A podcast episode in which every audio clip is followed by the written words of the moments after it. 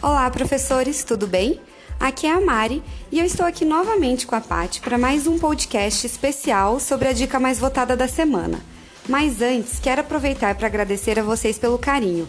A gente recebeu vários comentários bacanas sobre as audiodicas que a gente está passando para vocês e isso é muito legal para a gente. Então, não deixem sempre de comentar o que vocês estão achando das audiodicas.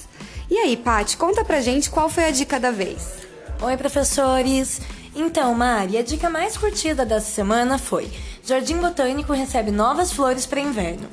Esse é um texto bem curto, de fácil leitura e com um tema mais leve.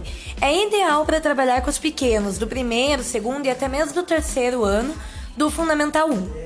A dica, que foi criada pela Larissa Fagundes, aluna da Universidade Positivo, sugere que os professores saiam da escola e levem as crianças até o próprio jardim botânico ou outro parque, praça pública, para que possam observar as plantas que existem ali, suas características.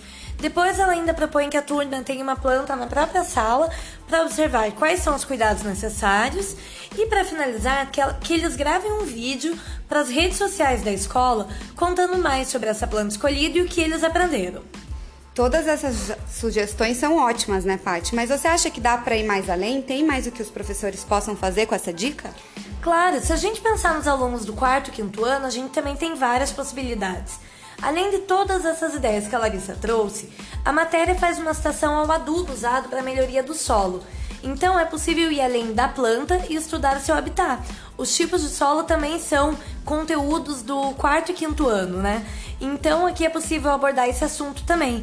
Por que não colher amostras de solo de diferentes lugares da escola, do bairro e até da cidade e observar as diferenças?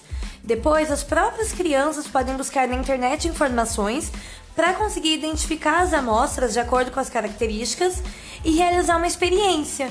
Então, se eu plantar sementes do mesmo tipo em solos diferentes, será que ela vai se desenvolver da mesma forma? Será que se eu pegar argila e terra úmida eu vou ter o mesmo resultado? Eu consigo trabalhar da mesma maneira com os dois materiais? Assim a gente consegue também inserir o um método científico nas aulas e formar verdadeiros pesquisadores. Boa ideia, Paty. Sem falar que as crianças elas são naturalmente curiosas, não é? Então dar esse tipo de oportunidade de fazer experimentos e colocar a mão na massa, ou melhor, na terra, é muito legal e deixa o conteúdo muito mais significativo, né? Com certeza, a criançada adora e eu posso garantir que vai valer a bagunça.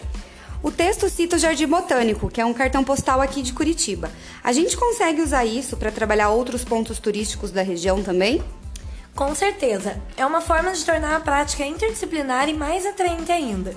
Então, explorando a importância do Jardim Botânico como ponto turístico de Curitiba, a gente pode propor um mapeamento dos pontos turísticos da própria cidade ou da região.